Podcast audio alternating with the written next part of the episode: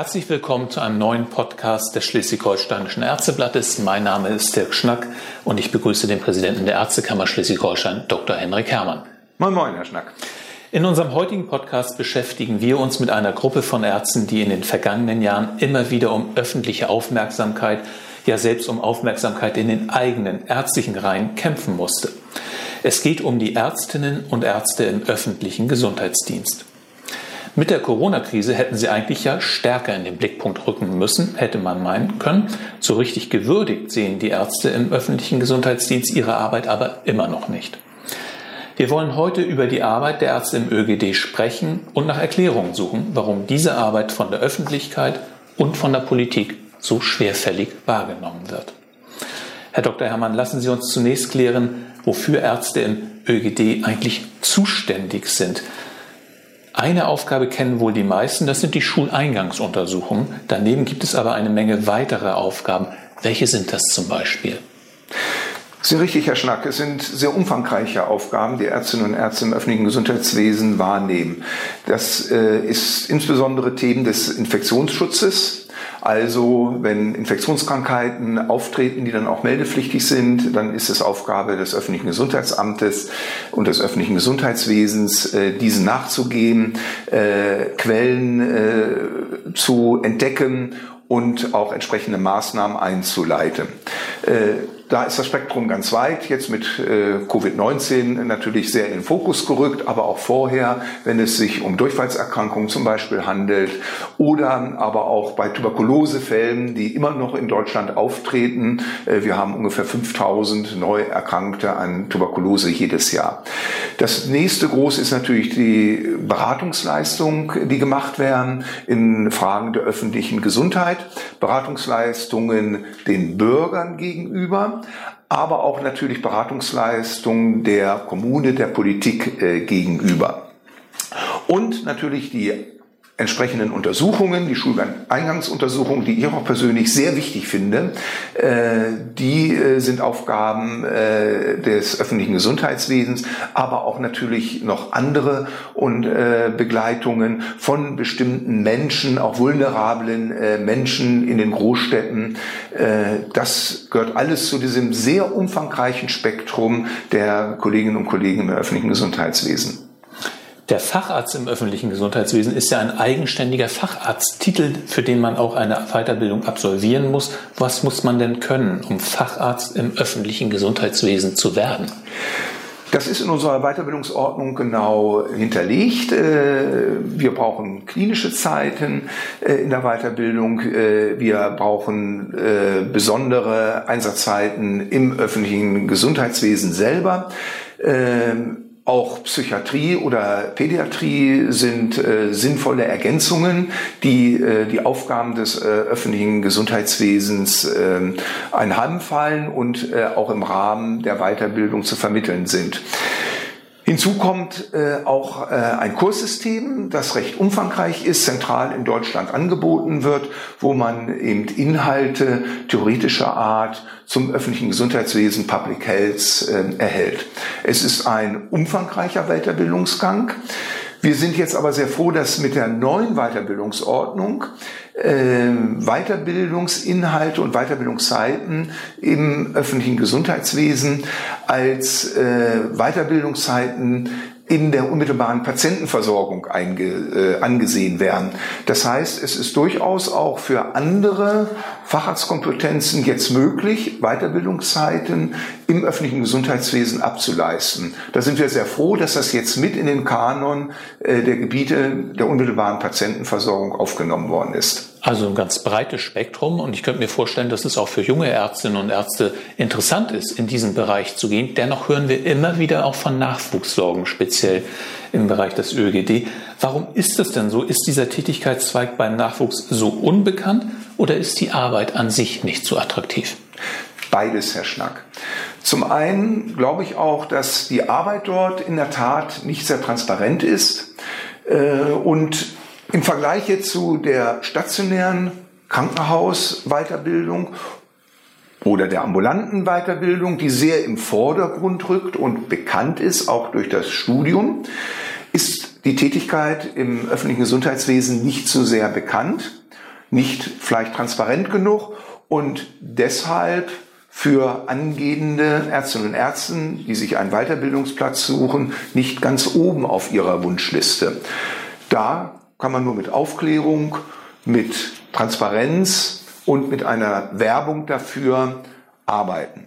Zum anderen sind leider die Arbeitsbedingungen und die Tarifbedingungen im öffentlichen Gesundheitswesen sehr verbesserungswürdig. Und da sind wir als Ärztekammer, aber auch als äh, Tarifpartner schon seit vielen Jahren dabei, die Politik, das öffentliche Gesundheitswesen in den Kommunen zu stärken und darauf hinzuweisen, dass die Bezahlung dort viel schlechter ist und was auch die Arbeitsbedingungen anbelangt, auch dort gibt es Bereitschaftsdienste im Rahmen des sozialpsychiatrischen Dienstes, also ein Rufdienst am Wochenenden, also eine Einbindung auch über die Kernarbeitszeit hinaus. Und das wird nicht entsprechend finanziell abgebildet.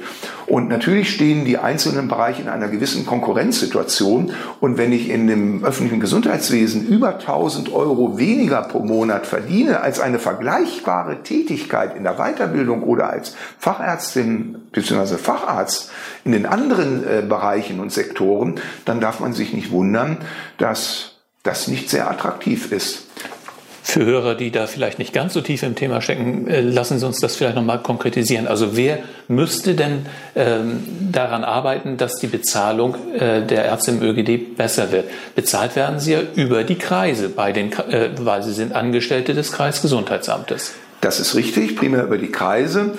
Wir wollen als Marburger Bund Tarifverhandlungen führen mit den kommunalen Arbeitgebern. Die kommunalen Arbeitgeber haben das über Jahre immer abgelehnt und deshalb auch die deutlich geringere Vergütung in diesem Bereich. Jetzt ist bei der letzten Einigung mit den kommunalen Arbeitgebern ein Bestandteil gewesen, dass jetzt auch Tarifverhandlungen für die Ärztinnen und Ärzte im öffentlichen Gesundheitswesen aufgenommen werden und wir appellieren wirklich dringend an die kommunalen Arbeitgeber, das jetzt umzusetzen, äh, damit die Bezahlung besser wird, damit eine tarifliche Sicherheit wie für vergleichbare Kolleginnen und Kollegen in Angestelltenverhältnissen woanders geschaffen wird und damit die Attraktivität wieder äh, gesteigert wird. Ich muss allerdings auch darauf hinweisen, dass auch viele Kommunen extra weniger Ärztinnen und Ärzte eingestellt haben. So zum Beispiel weiß auch die Öffentlichkeit nicht unbedingt, dass äh, der Leiter, die Leiterin eines Gesundheitsamtes gar kein Arzt, Ärztin sein muss.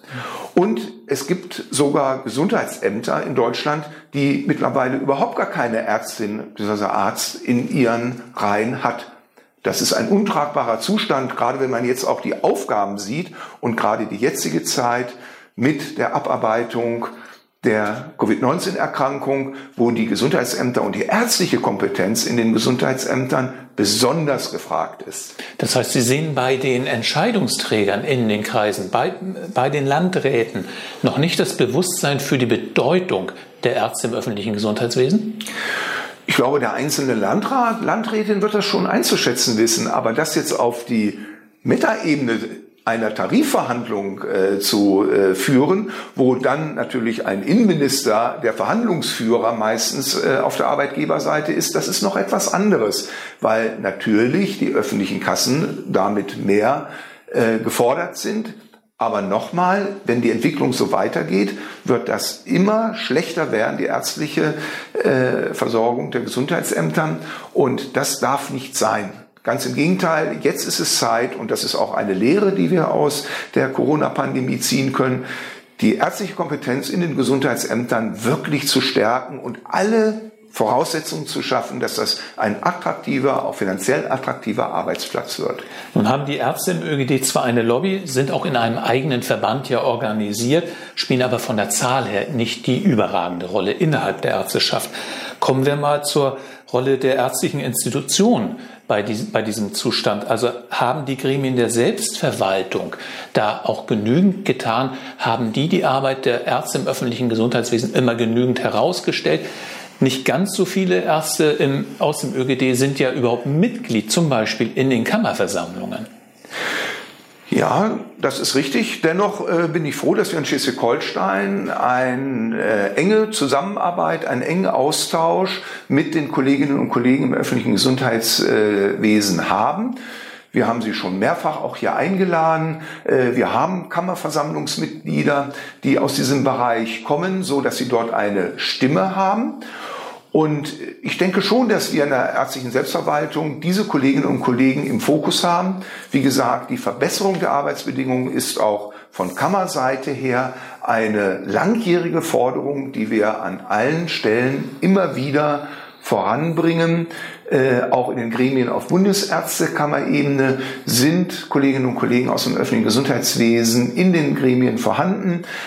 Und äh, ich denke, dass wir da schon viel machen. Dennoch vollkommen richtig. Es geht immer besser und äh, wir werden alles dran setzen, das noch mehr in den Fokus zu rücken. Dann kommen wir jetzt mal zur aktuellen Situation. Warum äh, werden die Ärzte im ÖGD jetzt besonders benötigt in Corona-Zeiten? Welche Aufgaben fallen ihnen in der Corona-Pandemie zu? Weshalb können wir gerade jetzt nicht auf sie verzichten? gerade die Steuerung jetzt äh, der Menschen, die sich in häuslicher Isolation, in Quarantäne äh, begeben müssen, das ist Aufgabe äh, des öffentlichen Gesundheitswesens. Die Infektionsentwicklung in den einzelnen Kreisen zu verfolgen. Äh, sie sind Meldestelle für die äh, Covid-19-Erkrankten. Äh, sie haben eben Überwachungsfunktion und vor allen Dingen auch die Funktion, Politik neben den Experten zu beraten, weil sie sind auf dem Gebiet des Infektionsschutzes auch Experten, arbeiten da eng auch mit Virologen zusammen und sie gehören auch zu diesem Team, das jetzt die Entscheidungen mit äh, prägen sollten und auch mit prägen. Da ist es doch umso verwunderlicher, dass diese wichtige Arbeit von der Politik eigentlich zumindest öffentlich nicht so sehr gewürdigt wird. Da ist ja viel von vermeintlichen Helden in der Corona-Bekämpfung ja schon die Rede gewesen. Die ÖGD-Ärzte finden da eigentlich selten mal Erwähnung. So sollten äh, ähm, Ihr Bundesverband äh, hat zum Beispiel die Rolle der Ärzte im ÖGD richtig erinnern müssen und die eigenen Mitglieder sogar als stille Helden äh, betitelt. Sehen Sie die Kollegen im ÖGD in der Corona-Krise jetzt ausreichend gewürdigt von der Politik oder hätte man da äh, von der Seite mehr machen müssen? Ja, Herr Schnack, ich denke, dass wir sie mehr würdigen müssen, weil es so eine stille Arbeit ist. Äh, sie sind nicht an sozusagen äh, der direkten Patientenversorgung vor Ort. Das sind die Bilder, die wir jetzt immer sehen aus den Krankenhäusern, aus Arztpraxen. Wir sehen aber keine Bilder von der Arbeit eines Gesundheitsamtes, von den Kolleginnen und Kollegen im öffentlichen Gesundheitswesen. Und da ist auch mein Wunsch, dass das mehr gezeigt wird, mehr thematisiert wird. Vollkommen richtig. Ja, der Ausdruck stille Helden, wobei mit dem Ausdruck Held habe ich immer so ein bisschen äh, ein Problem, vielleicht auch meine Generation, aber es sind ganz wichtige ärztliche Mitarbeiter im Hintergrund. Und die weiter nach vorne in das Licht zu schieben, vollkommen richtig. Und das würde ich mir sehr wünschen. Und vielleicht trägt ja dieser Podcast heute dazu bei, dass das mehr in das Bewusstsein der Bürger, aber auch der Politik rückt. Erste zarte Signale gibt es ja zumindest von der Politik. Von der Politik. Die Rede ist von Neueinstellung, auch von verbesserter Einstellung. Äh, man will in die Digitalisierung investieren. Das klingt erstmal ganz gut. Am Ende müssen die Gesundheitsämter ja aber auch sehen, wo sie zusätzliche Ärzte eigentlich herbekommen wollen. Und damit stehen sie dann ja in harter Konkurrenz zu Kliniken und anderen Arbeitgebern. Selbst wenn jetzt also mehr Ärzte für das öffentliche Gesundheitswesen gesucht werden, wo sollen die denn eigentlich herkommen? Wenn ich eine attraktive Weiterbildung anbiete, wenn ich einen attraktiven Arbeitsplatz habe und auch die finanziellen Rahmenbedingungen wenigstens gleich sind, dann kann ich mir schon vorstellen, dass der Arbeitsplatz im öffentlichen Gesundheitswesen ein sehr interessanter ist, weil er ist vielfältig und ähm, er ist ausbaufähig, weil ich denke, dass wir auch in Zukunft noch mehr Aufgaben dem öffentlichen Gesundheitswesen übermitteln werden. Das ist, was ich ja auch immer so ein wenig gerade bei den Infektionskrankheiten als Hochmut bezeichnet habe. Wir denken, Infektionskrankheiten spielen gar keine Rolle mehr. Das ist alles im Griff. Und wir sehen aber immer wieder, dass es doch einen hohen Stellenwert hat. Und da ist ein öffentliches Gesundheitswesen eben ganz wichtig, koordinierende, steuernde Funktionen inne zu haben, die sie teilweise jetzt nur erschwert erbringen können, weil ärztliche Kompetenz fehlt. Also, ich glaube, dass das auch zukunftsorientiert ist, die Aufgaben im öffentlichen Gesundheitswesen und dass insofern, wenn die Rahmenbedingungen stimmen, eher auch junge Kolleginnen und Kollegen sagen, ja, das könnte ich mir als einen Lebensarbeitsplatz gut vorstellen. Corona schickt unsere Volkswirtschaft ja direkt in eine Rezession, äh, wenn man den Zahlen Glauben schenken darf, die jetzt so kursieren. Und äh, in den Haushalten der Länder und Kommunen wird voraussichtlich schon bald der Rotstift angesetzt. Nun befürchtet, das, äh, nun befürchtet der Verband der Ärzte im öffentlichen Gesundheitswesen, dass dann äh, der ÖGD wieder eines der ersten Opfer sein könnte. Wer schützt diesen wichtigen Bereich in so einer Situation? Das ist Aufgabe auch der ärztlichen Selbstverwaltung, immer darauf hinzuweisen, wie wichtig das ist, den hohen Stellenwert des öffentlichen Gesundheitswesens herauszustellen. Und gerade wenn wir vor einer Rezession stehen, werden ja bestimmte Probleme im sozialen Umfeld, in den Familien und äh, vielleicht auch äh, bei den Kindern auftreten werden. Das hat ja viele weitere Konsequenzen. Und das sind ja auch Aufgabenbereiche des öffentlichen Gesundheitswesens, sich um diese vulnerablen Gruppen dann zu kümmern. Also wenn es wirklich zu einer sozialen Verschlechterung kommen wird, dann wiederum ist das eine zunehmende Aufgabe für das öffentliche Gesundheitswesen, in diese Familien reinzugehen, auch zu beraten und vielleicht auch Untersuchungen eben zu machen, die jetzt nicht mehr wahrgenommen werden beim Kinderarzt, dass dann wieder sozusagen mehr des öffentlichen Gesundheitswesens in den Vordergrund auch in dieser Richtung rückt. Eine Rezession selber darf für mich nicht äh, Entschuldigung sein oder gar eine Ausrede, dass dieser wichtige Bereich des Gesundheitswesens, quasi die dritte Säule, wie wir es ja auch immer so schön bezeichnen, jetzt noch weiter ausgedünnt wird. Ganz im Gegenteil, er müsste meines Erachtens sogar gerade vor diesen vielleicht wirtschaftlichen Auswirkungen gestärkt werden. Welche positive Botschaft können Sie denn als Präsident der Ärztekammer Schleswig-Holstein jungen Ärztinnen und Ärzten, die sich für eine Tätigkeit im ÖGD interessieren, jetzt zum Abschluss noch mit auf den Weg geben? So wie ich die Arbeit kennengelernt habe und ich kenne persönlich eine ganze Reihe von Kolleginnen und Kollegen, die im öffentlichen Gesundheitswesen arbeiten, die sich auch bewusst nach einer ersten anderen Facharztweiterbildung entschieden haben, in das öffentliche Gesundheitswesen als zweiter oder dritter Facharzt äh, zu, äh, Kompetenz zu geben.